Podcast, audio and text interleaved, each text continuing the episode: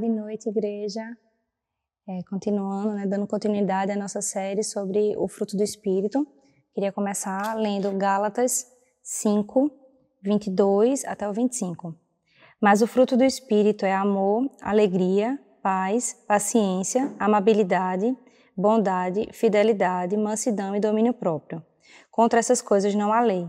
Os que pertencem a Cristo, Jesus, crucificaram a carne com as suas paixões e os seus desejos. Se vivemos pelo Espírito, andemos também pelo Espírito. Vamos orar? Senhor, a gente rende graças por mais um domingo onde a gente pode estar junto, mesmo distante. Obrigado porque nesse período o Senhor tem nos ensinado de uma forma diferente, especial, viver a igreja. É, fala conosco, encontra terreno fértil realmente no nosso coração, para que a tua palavra possa frutificar. E usa minha vida também da forma que o Senhor quiser. Em nome de Jesus, amém. Então, na, a gente tem dado continuidade né, nossa série sobre o fruto do Espírito. Na semana passada, Rodrigo começou falando sobre amabilidade e ele diferenciou amabilidade e bondade, da amabilidade sendo um pressuposto, enquanto a bondade, de alguma forma, existe um planejamento nesses atos bondosos. Enquanto ele estava é, falando, uma coisa que me veio à mente é o quanto a amabilidade ela tem um sujeito, o quanto para a gente perceber que existiu amabilidade tem que ter um sujeito nessa frase, nessa oração, diferente da bondade. E a bondade a gente pode ser é, vítima da bondade de alguém sem nem saber, sem um sujeito oculto, indeterminado, a gente não, não tem como identificar. E uma coisa que eu queria que a gente pensasse um pouquinho, além dessa diferença entre amabilidade e bondade, é a diferença entre amabilidade e o amor.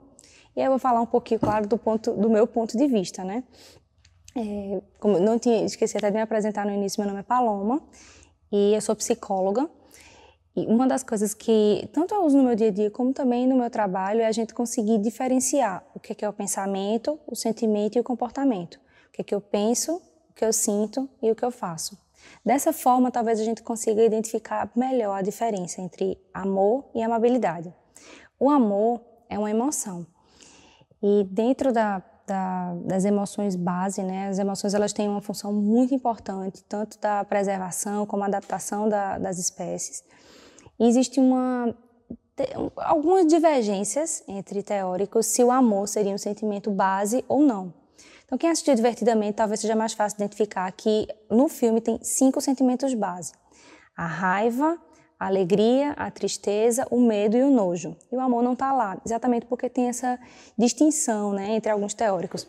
Mas eu sou da linha que acredito que o amor ele é um dos sentimentos base e ele é o mais base dos sentimentos base.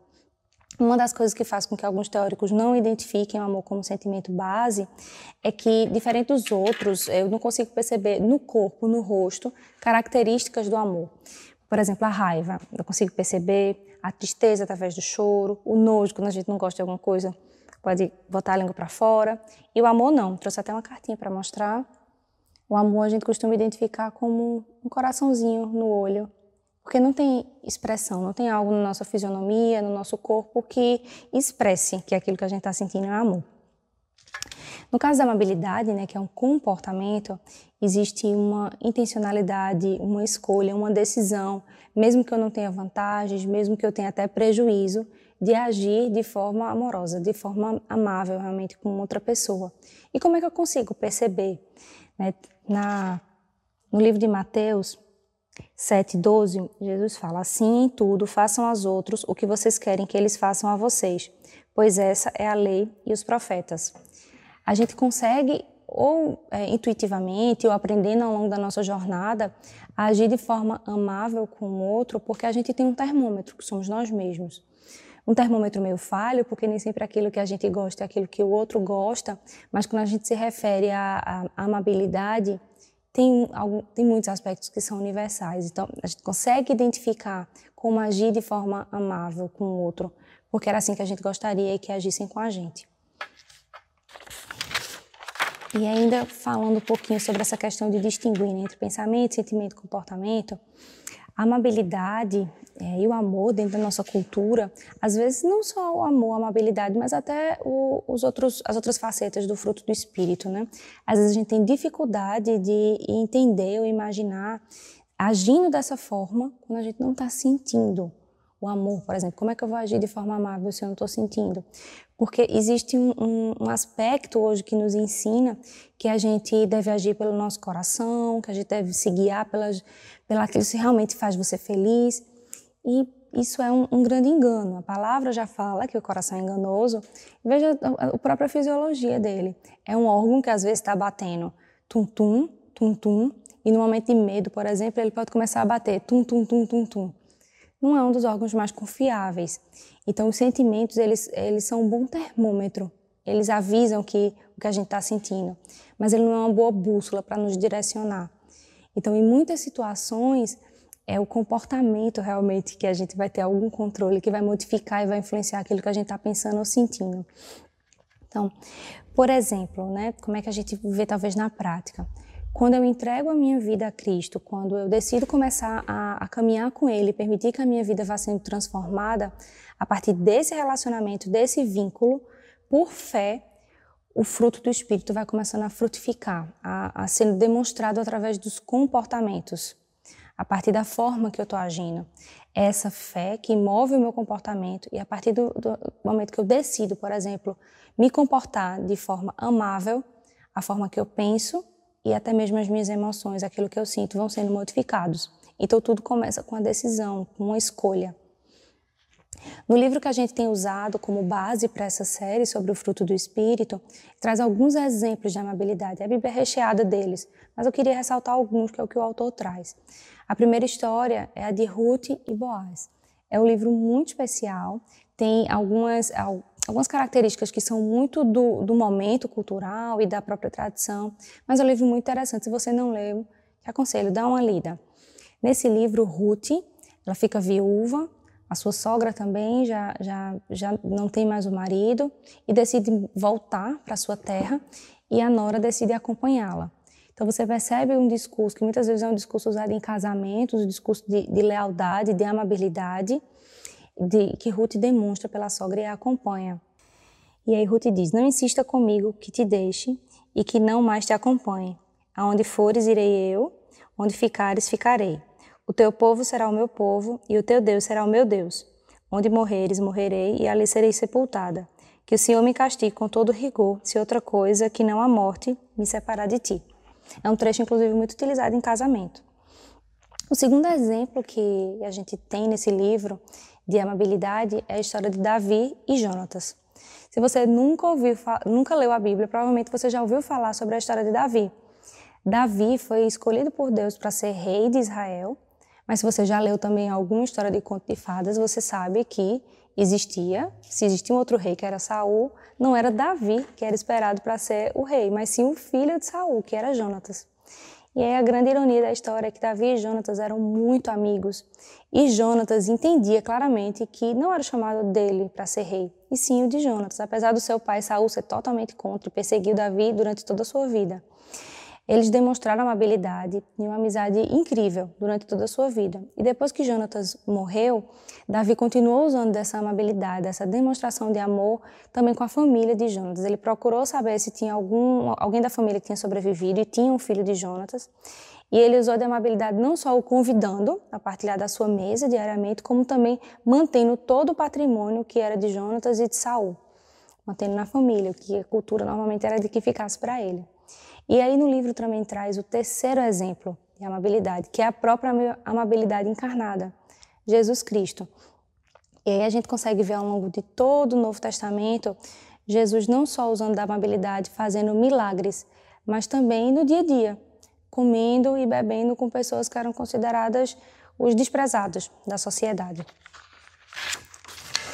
Um outro aspecto que é trazido no, no livro que me chamou a atenção e pessoalmente teve muito impacto na minha vida é que o autor tem um amigo que diz que se realmente escrevesse sobre Jesus, ele falaria, ele intitularia o livro de Teologia das Interrupções. E realmente, quando a gente vai ver o Novo Testamento, a gente vê várias situações, situações onde Jesus está fazendo alguma coisa e ele é interrompido por uma mulher com fluxo de sangue pedindo que ele a cure, por leprosos, por pessoas de todos os lugares com várias demandas, pedindo que Jesus o ajudasse, que agisse de forma amável. E a gente não vê em nenhum momento Jesus agindo, é, se irritando, se chateando por estar sendo interrompido. Pelo contrário, ele sempre age de forma amável. E eu fiquei pensando, como discípula de Cristo, como é que eu reajo quando eu sou interrompida? E sendo bem sincera, eu não tenho agido da mesma forma que Jesus. Quando eu, eu sou, dou muito valor ao meu tempo, gosto das coisas muito organizadas, e quando eu sou interrompida dentro do meu planejamento, eu costumo agir de forma irritada, raivosa, fico bem frustrada. E uma das coisas que eu pensei nesse trecho, né? Senhor, já caminho contigo há tanto tempo, então que eu possa frutificar, que eu escolha intencionalmente agir de forma amável.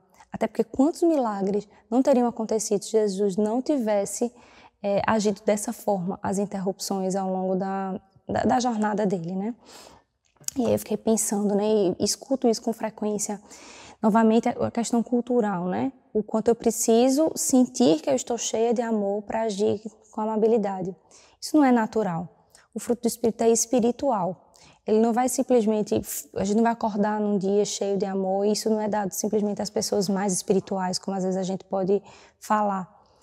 Mas é, um, é uma prática, é um hábito, é uma escolha que vai gerando de alguma forma né, no dia a dia um hábito.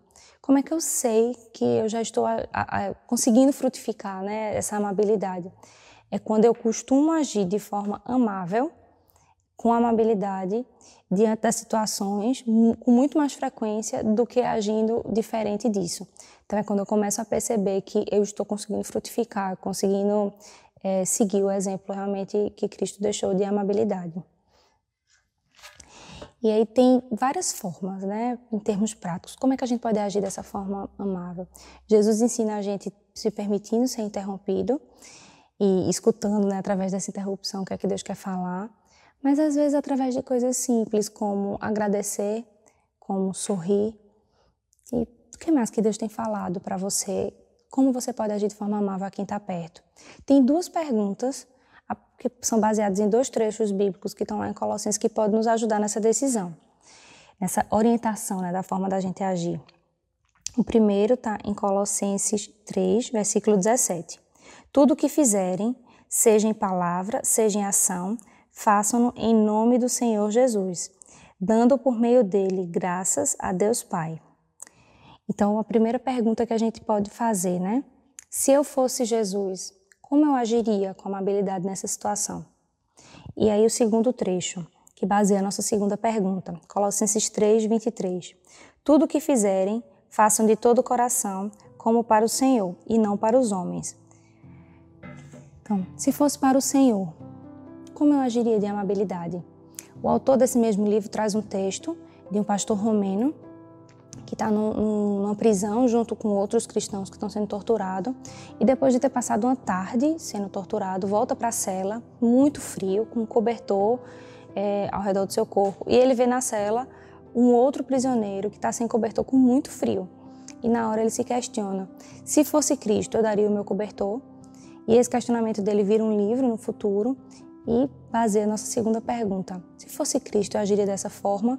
A gente tem uma tendência natural a agir diferente com as pessoas, aquelas que a gente considera importante ou para a gente ou socialmente, ou até mesmo desejo de reconhecimento e outras das nossas lutas. Cada um de nós sabe contra o que, que a gente luta e muitas vezes contra o nosso próprio ego. Essas são duas formas, duas, dois questionamentos que a gente pode fazer que podem nos orientar na direção de, de, de frutificar essa amabilidade. É, se fosse para o Senhor, eu agiria dessa forma. E se eu fosse o Senhor, se eu fosse Cristo, eu agiria dessa forma, isso seria agir de forma amável. Então, nessa, nesse mesmo espírito, né, queria convidar você agora a participar da ceia. Ah, voltando à questão da, da interrupção, né? Jesus fez uma importante interrupção na, através da ceia, através do momento dele para com os discípulos e vai fazer aquela última refeição, uma refeição tão simbólica que representa o sacrifício dele feito por nós. Então, mais uma vez, demonstração da amabilidade dele com a gente, que não merecia de forma nenhuma receber esse, esse amor tão sacrificial que ele fez por nós. Então, se você está sozinho em casa agora, você pode ligar para alguém para partilhar dessa ceia. Se você está com alguém em casa, partilhe, Seja franco, transparente sobre os seus pedidos de oração, sobre suas lutas, seus pedidos de agradecimento. E não esqueça o quanto esse período ele é especial para nós como corpo. Mesmo afastados, cada um na sua casa, a gente está junto no mesmo espírito. Em nome de Jesus, que Deus abençoe você, sua família, sua casa e o que Deus tem para fazer na sua vida, demonstrando amabilidade nessa semana. Amém.